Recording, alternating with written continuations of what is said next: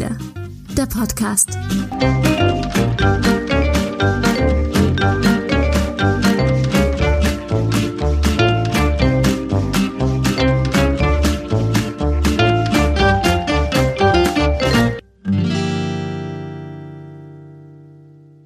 Einen wunderschönen guten Tag, herzlich willkommen zum 17 Ziele Podcast live, nein, nicht live, aufgezeichnet in Berlin. Wir sind zu Gast beim Comedy for Future Festival.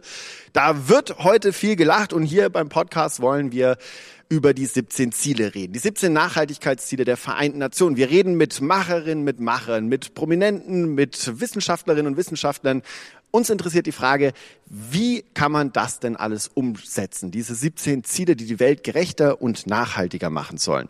Und äh, wir haben jetzt gleich noch eine gute halbe Stunde Zeit, mit meinem nächsten Gast darüber zu diskutieren.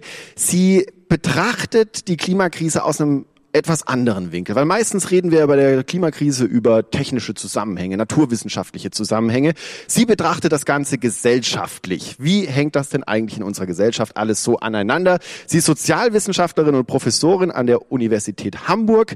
Und ich bin froh, dass sie heute hier ist und jetzt mit uns diskutieren wird. Herzlich willkommen, Professor Dr. Anita Engels. Soll ich mit Frau Professor Doktor oder ist es okay, wenn wir sagen Anita und Felix? Gerne Anita und Felix, wenn dann Professorin bitte. Professorin, ja natürlich, Verzeihung. Oh, okay. Können wir da noch mal ansetzen und anfangen? Wir zeichnen Nein, ja auf. Also Aufzeichnung kann man doch immer noch mal. Ich dachte, das ist der nicht. Vorteil. Ich möchte, dass das unbedingt drin bleibt. Das ist, ja. so, der alte weiße wissen. Mann hat mal wieder nicht gegendert hier. Großartig. Wie fangen wir an? Ähm, du, ich habe ja gerade schon gesagt, du setzt dich auseinander mit, mit den sozialen Aspekten der Klimakrise. Wie hängen die einzelnen Prozesse in unserer Gesellschaft irgendwie zusammen. Ich möchte auf einer persönlichen Ebene beginnen. Bist du ein optimistischer Mensch? Eigentlich ja, in meinem persönlichen Leben sehr. Ja. Ähm, in deinem Forschungsfeld? In meinem Forschungsfeld leider nicht. Das heißt, also schön, wenn ich so sage, basically, ja. wir sind im Arsch. Ähm, ja, wir wissen ja eigentlich, dass wir das noch schaffen können mit den Klimazielen. Ich beschäftige mich ja vor allem mit äh, den Klimathemen. Pariser Klimaziele haben wir alle versprochen, unterschrieben und technisch ist das alles noch möglich, das zu erreichen. Also komplette Dekarbonisierung bis 2050. Wir haben das gerade in Hamburg sehr intensiv untersucht, ob das überhaupt, äh, also wie plausibel das ist das zu schaffen. Ne? Dann haben wir uns mal alles angeguckt, so diese ganzen gesellschaftlichen Prozesse, die da eigentlich passieren müssten, damit das sich einstellt rechtzeitig. Also wie ist die Politik, die politischen Institutionen international, national, äh, wie sind gerade so äh, politische Bewegungen, Protestbewegungen aufgestellt weltweit, was machen die Wirtschaftsunternehmen, ist ja eine ganz große Frage, in welche Richtung steuern die eigentlich, was machen die KonsumentInnen, also so alles mal angeguckt, welche rechtlichen Möglichkeiten gibt es im Moment und da muss man sagen, also so einiges deutet so ein bisschen so langsam in die richtige Richtung, aber vieles auch nicht. Also gerade Wirtschaftsunternehmen, wenn man die weltweit betrachtet, sind äh, da leider sehr, sehr hinterher, also hinken hinterher, sind nicht hinterher hinter dem Klimaschutz. Und äh, wir haben einfach festgestellt, wenn man das wirklich versucht, mal realistisch alles zusammen zu betrachten, was einsetzen müsste, damit wir das schaffen, ist es im Moment nicht plausibel, dass wir das schaffen. Deswegen bin ich leider gerade sehr pessimistisch. Ähm, ähm. Sorry. Ich lege mich mal kurz so in Embryo-Haltung auf den Boden, wenn es okay ist. Und Soll ich mich dazulegen? Nee, ich habe ja gerade mit dem Umweltpsychologen gesprochen, vielleicht gehe ich nochmal zu meinem Umweltpsychologen gleich. Okay, also du bist, ja. äh, woran, okay, wo fange ich jetzt an? Also das sind ja erstmal schlechte Nachrichten, aber lass uns das so Stück für Stück vielleicht mal zitieren. Wir machen das und, Stück für Stück. Und mal auseinandernehmen. Fangen wir doch jetzt erstmal an bei dieser Einschätzung. Was ist von diesen ganzen Aspekten, die du gerade aufgezählt hast, was die Wirtschaft macht, was der macht, was die, die Politik macht, welcher hat den größten Impact? Das wechselt immer so ein bisschen. Also eine Zeit lang, äh, so die letzten wenigen Jahre hatten wir gedacht, äh, da passiert gerade wahnsinnig viel in der äh, Möglichkeit, Klimaschutz einzuklagen. Ne? Also es gibt äh, verfassungsgerichtliche Möglichkeiten. In, in vielen Ländern äh, werden Klagen jetzt angestellt, also Zivilklagen gegen Unternehmen oder gegen Regierungen, die nicht genügend äh, für den Klimaschutz tun. Ähm, das äh, hat einige äh, Bewegungen gebracht, aber da habe ich jetzt im Moment den Eindruck, ein ganz ein viel größerer Hebel wäre jetzt gerade, was wir mit Fossil Fuel Divestment äh, meinen. Also ich erkläre das kurz. Ja. Ne? Äh, es ist, ist, ja so. Ist, also für mich brauchst du es nicht machen. Nee, ist klar, nur klar, so aber, für die ja, äh, genau. anderen, die sich das doch mal anhören. Nee, erklär's ne? doch mal bitte. Also eigentlich äh, wird ja sehr viel investiert, sehr viel Geld fließt in den fossilen Bereich, also Öl und Gas und Kohle und alles, was da an Industrie drumherum hängt.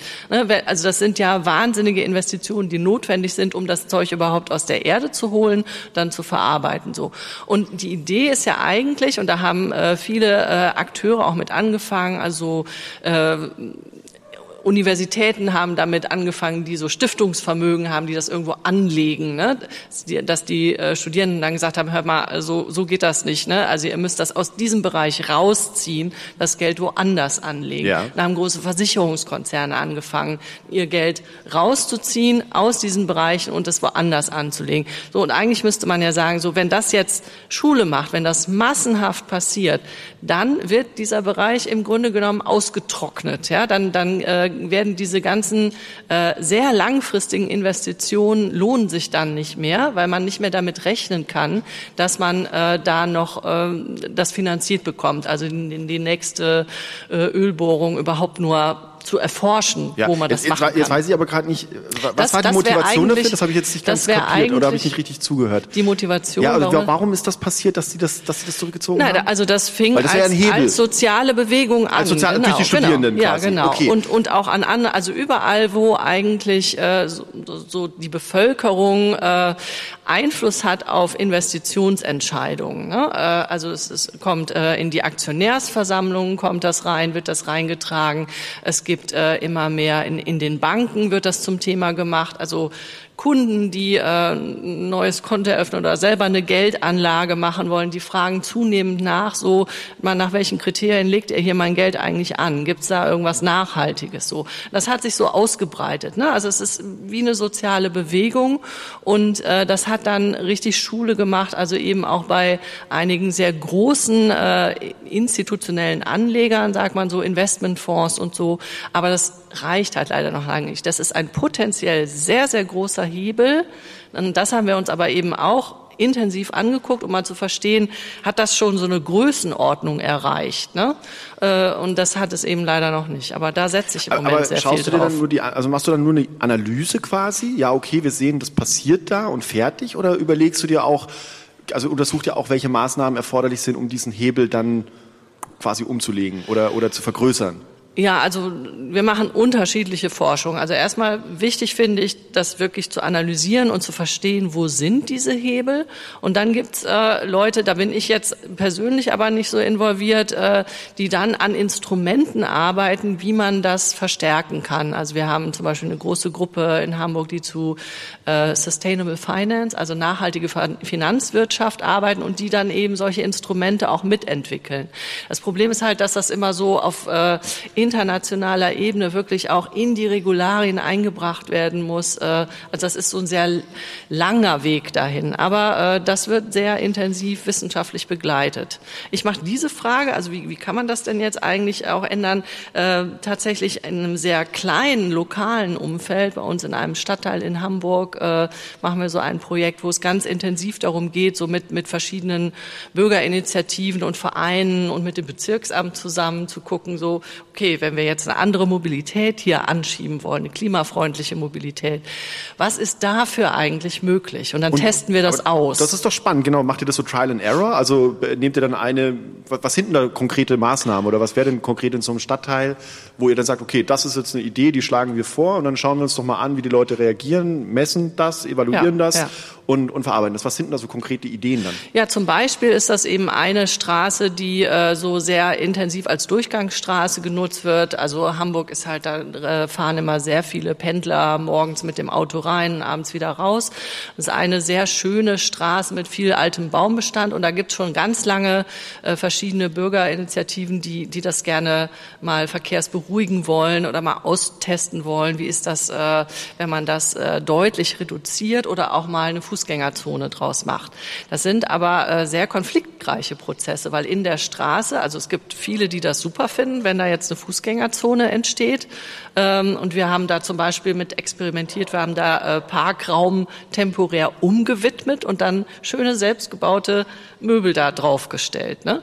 Viele finden das klasse, aber die Parkplätze fehlen dann halt und Leute, die tatsächlich auch erstmal darauf angewiesen sind, da, die sind dann natürlich sehr sauer. Ne? So und und die äh, Gewerbetreibenden vor Ort haben große Befürchtungen, dass dadurch, dass die Leute dann da nicht mehr parken können, dass ihnen äh, Geschäftseinbußen drohen. So und das, das, aber so so sind diese Prozesse eigentlich immer, wenn man versucht jetzt so eine Struktur zu ändern, dass man immer äh, auf Interessen tritt, die die dadurch jetzt erstmal ähm, ja, äh, angegriffen werden. Ne? Und dann muss man eben gucken, wie man das aushandeln kann, dass man gemeinsam dann zumindest einen guten Kompromiss findet.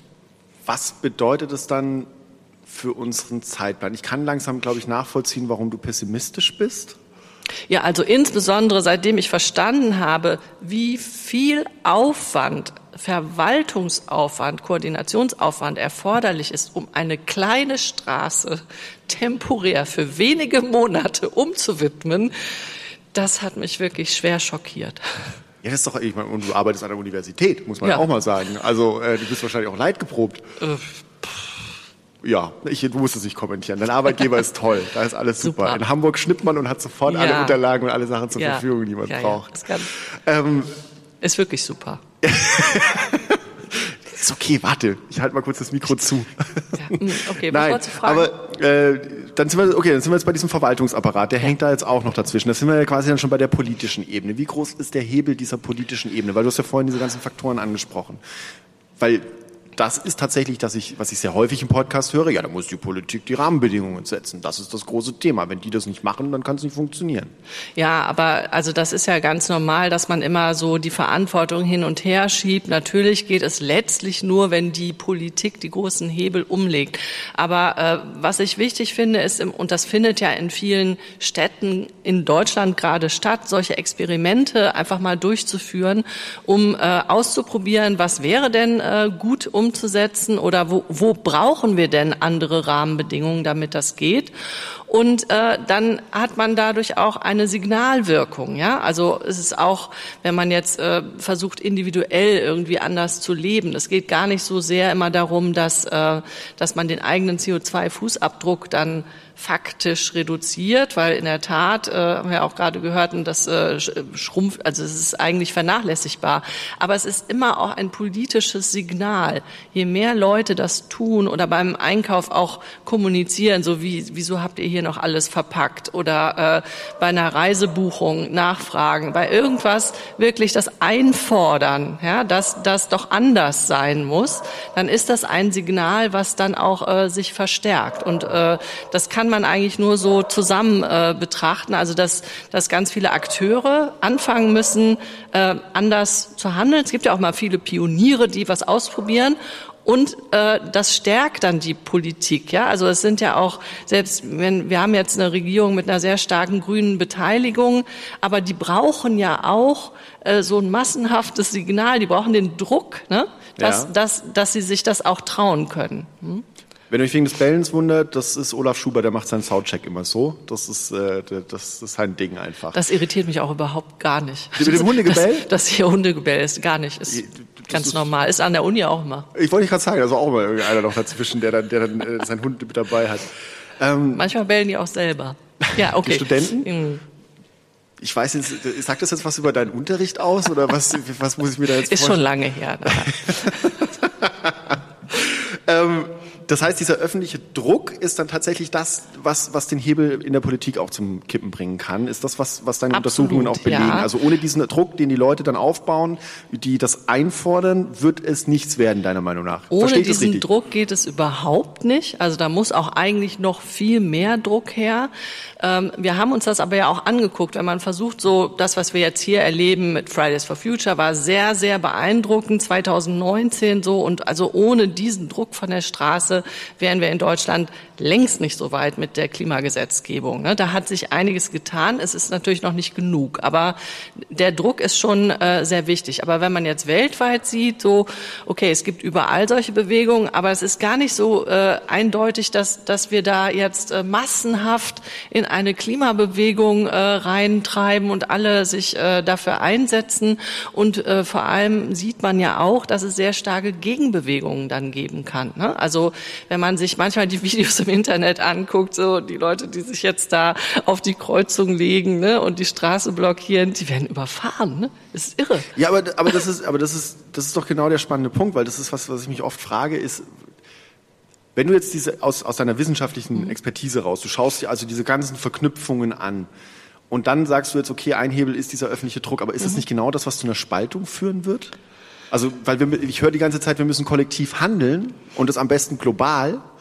Und gleichzeitig erzählst du jetzt mir, dass, dass es ja eine Spaltung dann auch gibt, weil es gibt immer eine Gegenbewegung auf jede Aktion. Ja, aber Gegenbewegung heißt ja nicht unbedingt Spaltung. Also es ist ja ganz normal, dass eine Gesellschaft sich aus ganz vielen unterschiedlichen Interessen zusammensetzt. Das kann nicht, also äh, gemeinsames Handeln muss und kann eigentlich nicht heißen, dass wir alle wirklich das Gleiche wollen und das auf das gleiche Ziel hinstreben. Wir versuchen eigentlich auch äh, so Ansätze um zu finden. Es geht um Mehrheiten, um, um Allianzen, um möglichst äh, ungewöhnliche Allianzen. Ich glaube, so kann man da ganz gut vorankommen. Das, das versuchen wir auch äh, im Moment, also wir sind ja in Deutschland in einer Situation, wo wir relativ viel eigentlich umsetzen können, aber ähm, also es gibt so eine gewisse Präferenz dafür, das immer über einen CO2-Preis zu machen. Ne? Also es Genau, soll dann also das, was man- äh, teurer werden, äh, CO2 auszustoßen. Ja, aber wir sind in einer Situation, wo wir sowieso schon einer äh, äh, einkommensschwachen Bevölkerung gegenüber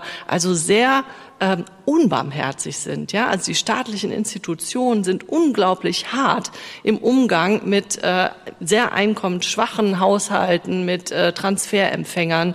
Und äh, das ist ja klar, also dass, dass man da nicht einfach noch mehr alles teurer machen kann. Das kann im Moment nicht die Lösung sein. Ne?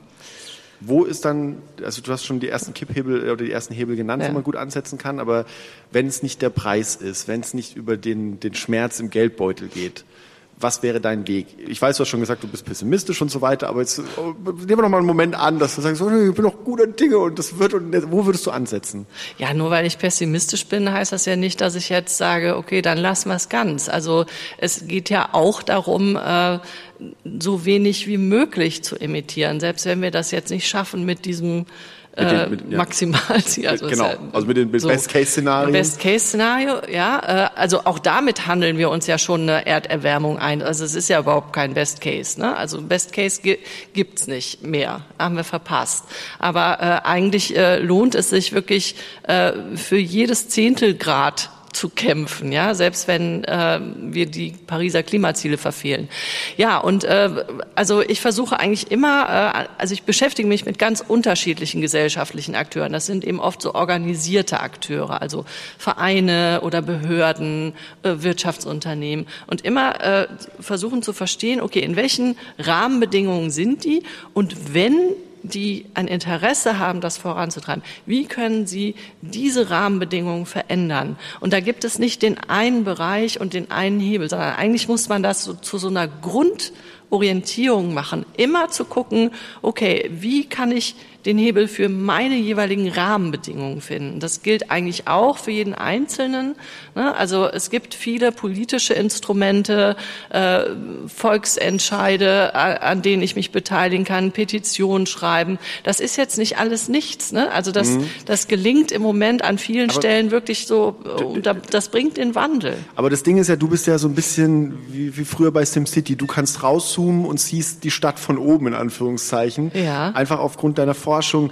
Würdest du sagen, wir sind strukturell überhaupt in der Lage, so eine Transformation durchzuführen? Oh, ja, bin ich vorgestern auch schon gefragt worden von einer jungen Studentin nach einem Vortrag, so, äh, ist das mit dem Kapitalismus denn jetzt so, dass das äh, überhaupt transformierbar ist? Ich weiß es Was nicht. hast du ihr denn ja? gesagt? Ja, Ich ich, weiß es gesagt, nicht. ich weiß es nicht. Also ich, äh, Ja, jetzt, also wahrscheinlich kann ich mich damit nicht zufrieden Mir, geben. mir, mir fällt, ja, ich habe ja auch noch ein paar andere Sachen gesagt. Mir, mir fällt jetzt so schnell keine Alternative ein, kein alternatives System, weil ich glaube, dass dieses System, in dem wir uns wegen wirklich viel zu stark verankert ist. Ne? Aber äh, es ist auch gelungen, die äh, also sozusagen bei der Entstehung des Kapitalismus die soziale Frage, also die unglaublichen sozialen Verwerfungen, die da entstanden sind, ist ja auch gelungen, das einzuhegen. Ne? So Leider haben wir jetzt dadurch dann das Wirtschaftsmodell uns eingekauft, das uns die ganzen Probleme bereitet. Aber im Prinzip, denke ich, ist das schon möglich, so eine Einhegung. Aber man muss an, also es gibt sehr, sehr viele sehr mächtige Akteure in der Gesellschaft und da müsste man gucken, äh, das kriegt man auch nicht immer so unbedingt mit, wie die jetzt gerade daran beteiligt sind, Gesetze mit zu beeinflussen, äh, internationale Finanzabkommen Okay, ist das dann in deiner. Forschung so das große schwarze Loch, wo du, wo du gar nicht reinblicken kannst? Wie Nee, ich versuche da schon reinzublicken. Also wir machen auch ein, ein Projekt äh, gemeinsam mit äh, sehr großen Konzernen äh, in verschiedenen Ländern weltweit und machen da sehr intensive Interviews. Also die verraten uns jetzt natürlich nicht ihre geheimen Strategien. wo welcher ne, Koffer mal irgendwie über den Tisch gegangen ist, das, das kriegt ihr nicht ne? wissenschaftlich Aber erfasst. äh, da kann man schon äh, gut nachzeichnen, äh, in welchen Rahmenbedingungen die sich gerade sehen, wie die die, die äh, Zukunft ihrer Geschäftsmodelle einschätzen. Ganz spannend ist eben Ölkonzerne, also in welche Richtung die eigentlich gehen können. Aber die sind oft äh, sehr stark mit den jeweiligen Regierungen verbandelt. Ne? Also viele Regierungen hängen einfach daran, dass sie die Einnahmen aus Ölkonzernen oder Gaskonzernen oder so bekommen können. Ne? Also das heißt, da müsste man politisch dann wieder versuchen, für diese Staaten alternative Einnahmensquellen zu finden. Ähm, was, das, Nee, das, war, das hast du schon, beantwortet. Ja, ja. Das ist schon das, das, das große Ding, weil ich halt wissen Das wollte. große Ding, genau. Ja, nee, nein, ja, dass ich ich wollte das, ich wollte das große Ding. Nein, ich wollte Nein, das wissen, ist dass du diese schwarzen möglich, Löcher ja. reinschaust. Also die in diesem Gefüge, ja, wo du meintest, das sieht man einfach nicht, was die Großen und Mächtigen tun. Ja, aber es ist jetzt natürlich so, äh, wir haben jetzt gerade seit einigen Monaten erlebt, äh, dass das große Gefühl kann auch einfach mal komplett durcheinander geraten. Da kommt plötzlich so ein Krieg, mit dem ich überhaupt nicht gerechnet habe. Also so, so eine Art von Krieg hatte ich überhaupt nicht auf dem Schirm. Und äh, ja, jetzt müssen wir erst mal gucken, äh, was das eigentlich für die Weltgemeinschaft bedeutet, auch im Hinblick auf Klimaschutz. Das wäre jetzt noch die, weil nachdem ich meinte, das wäre jetzt meine nächste Frage eigentlich auch gewesen. Tatsächlich, du nimmst es jetzt gerade ein bisschen vorweg, weil nee, nee, ist alles gut. Äh, es ist schön, wenn das ich, ich mag das einfach, wenn es wie so Dominosteine ineinander fällt in so einem ein Gespräch, dass du was sagst und ich denk so, ja, das, das war genau, was ich gerade fragen wollte, weil strukturell okay, schwierig, noch Mhm. nicht ganz perfekt dafür, aber sind wir auch dynamisch genug? Das wäre fände ich noch. Also können, weil, weil es wie Mhm. das es ändert sich was und plötzlich ist alles anders. Und ich glaube, wenn wenn das ist meine persönliche Überzeugung, wenn die Krisen sich häufen werden mit jedem Grad, was zunimmt, Mhm. müssen wir noch dynamischer werden. Das heißt, diese Gesellschaft, die du jetzt gerade untersuchst, diese Zusammenhänge, die müssen doch dann in Zukunft eigentlich super flexibel sein. Die, dann, dann müssen wir locker wie ein Oktopus dann irgendwie kurz die Verwaltung hin und her, weil wir müssen schnell agieren und reagieren. Das, ist- das ist so meine... Also das schnelle, flexible muss eigentlich äh, ja erreicht werden, weil wir mit Klimafolgen zu kämpfen haben werden. Ne? Also wir, wir werden Extremwetterereignisse haben, wir werden äh, steigenden Meeresspiegel haben. Das können wir gar nicht äh, mehr vermeiden. Also da muss man flexibel sein. Aber eigentlich beim Klimaschutz geht es darum, nicht hektisch und, und flexibel und hyperaktiv zu Okay. sein, sondern wirklich die jetzt die Weichen zu stellen, dass das langfristig, dass alle äh, Investitionsaktivitäten jetzt in die richtige Richtung gehen, weil ganz viele Prozesse, äh, die, die jetzt entschieden werden, die äh, haben 10, 20, 30 Jahre noch äh, Folgewirkungen, die man dann nicht so schnell aus der Welt bekommt. Stadtplanung ist ein Riesenthema. Wie bauen wir die Städte jetzt? Ne, Paris ist ein super interessantes Beispiel. Ja, inwiefern? Man fängt auf einmal an, äh, das zu überdenken, äh, dass das eine Autostadt ist, ja, und, oder war vielleicht inzwischen und fängt an, das wirklich Stück für Stück zurückzukurbeln oder vielleicht nicht zurück, sondern zu ändern und äh, öffentlichen Verkehr und Fahrradwege, das Fußwege, hatten Fahrradwege Da auszubauen. gab es auch eine ja? Studie neulich, habe ich gelesen, dass äh, in Paris hat man untersucht, je mehr Fahrradwege tatsächlich, umso mehr Leute fahren. Also klar. Simpler, ja, natürlich kann man sagen, wow, Captain Obvious, super gut festgestellt. Aber ähm, da- das wurde ja auch, ja, ja ob da mehr Leute fahren, aber äh, ja, es ist so und sie tun's und sie machen's. Aber dann sehe ich, Hm. in Baden-Württemberg hat mir ähm, der Verkehrsminister mal erzählt, äh, braucht er ungefähr zehn Jahre, um Radschnellweg zu bauen, irgendwie von Stuttgart außen in die Innenstadt hinein. Ja, das, das äh, stimmt ja wahrscheinlich auch, aber deswegen muss er Ja, jetzt wo, anfangen. Denn, ja, aber wo können wir denn jetzt lernen? Also ich meine zum Beispiel, äh, schönes Beispiel fand ich auch, der Bürgermeister von Chicago hat Protected Bike Lanes gesehen in Europa, ist nach Hause gefahren, drei Wochen später stand das Ding in der Stadt. Mhm. Äh, wieso ist das bei denen gut möglich und warum hängt das bei uns strukturell einfach in diesen, und jetzt sage ich nicht einfach nur, die Verwaltung ist kompliziert, sondern wa- warum, warum hängt das einfach, wa- warum ist das nicht möglich? Das will mir auch nicht in die Es Birne. ist ja in manchen Städten möglich und es ist äh, äh, in manchen Unternehmen möglich. Also es ist immer so eine Kombination aus Individuen, die verstehen, also wie, welche strukturellen Hebel sie eigentlich äh, umlegen müssen, die motiviert sind und die dann äh, Verbündete suchen. Ja, also es ist an vielen Stellen möglich. Wir sehen jetzt nur noch nicht, dass das so massenhaft passiert. Aber umso wichtiger ist, glaube ich, äh, das ist eigentlich immer mein Anliegen, äh, auch für Schulbildung. ne? Ich bin ja jetzt nun an der Hochschule und äh, bringe den Studierenden irgendwas über Soziologie bei. Aber an der Schule fände ich eigentlich, müsste man sehr viel stärker vermitteln, nicht nur, was das Klimasystem bedeutet und dass das irgendwie gefährdet ist und was wir im Einzelnen tun müssen, Müll trennen und so. Die werden ja so ein bisschen äh, auf Linie gebracht Ja, da. ja, ja. Sondern die müssten eigentlich lernen, wie sie eine Bürgerinitiative gut organisieren, wie sie Proteste organisieren, wie sie äh, ein Unternehmen gründen, Sozialunternehmen oder eine Genossenschaft. Ja, also das, das also du müsste meinst, die eigentlich Politik viel leichter ein, sein. Also die Politik muss jetzt einen Lehrplan schaffen, der Kindern beibringt, wie sie Druck auf die Politik ausüben. wie sie ähm, sich ähm, professionell, äh, also effektiv für ihre Ziele einsetzen können. Und zwar nicht so als EinzelkämpferInnen, sondern dass sie äh, äh, es schaffen und auch im Blick haben, in welchen Strukturen sie sich bewegen, dass sie identifizieren können, okay, das ist ein Gesetz, was wir auf der Ebene der Stadt wirklich angehen können. Ja, und, und dann versuchen wir das. Dann machen wir hier im Stadtstaat Hamburg oder Berlin, machen wir hier einen Volksentscheid. Setzen alle Hebel in Bewegung, um dahin zu kommen. Anita, was machen wir denn jetzt so zum Felix, Schluss ah. mit der, mit den äußerst lebensbejahenden Erkenntnissen deiner harten Forschungsarbeit? Ähm, wie, wie kommt man denn da noch gut raus? Also es, es hilft nichts. Also das, was ich vorschlage, das dauert dann halt immer so ein bisschen länger und da muss man sich wirklich mit anderen Leuten auseinandersetzen und Allianzen bilden, vielleicht mit Akteuren, die man gar nicht so toll findet. Aber ich fürchte, da führt kein Weg dran vorbei. Also einfach jetzt anfangen, ja, mal überlegen, in welchem Umfeld bewege ich mich, wie ist die Struktur, kann ich irgendwas strukturell ändern, mit wem kann ich das machen? Okay. Und dann machen. Und dann machen. Das Ja. ist, schön, dass du es noch gesagt hast, weil das ist der wichtige Punkt. Den vergessen ganz viele. Falls ihr jetzt äh, gerade zum Zuhören seid, Machen. ihr müsst auch machen. Ganz essentiell. Machen, machen, machen. So, und jetzt, Jetzt, heute. die letzte Frage noch für dich, die kriegt jeder hier im Podcast gestellt. Hier hinter dir auf der Wand geht gleich das große Zukunftsportal aus, auf und die 2050 Anita kommt raus und sagt dann zu dir, Anita, Anita, siehst du mal, du warst so pessimistisch und dann ist es doch alles. Äh, gut geworden. Ich mag die Zukunftsanita. die danke, dass cool. du das für mich zu Ende gesagt hast. Sehr schön, Anita. Dann danke ich dir ganz herzlich für den Einblick in deine Arbeit, Einblick in diese Sehr Forschung. gerne. Und ähm, ich bin mir, ich hoffentlich träume ich nicht heute Nacht von dir. So, aber nein, es war schön. Es war trotzdem, es, war- es war schön. Also ich träume hiervon bestimmt und das ist nicht der schlechteste Traum, den ich jemals hatte. Sehr schön. Ich danke dir ganz herzlich. Schönen Tag noch. –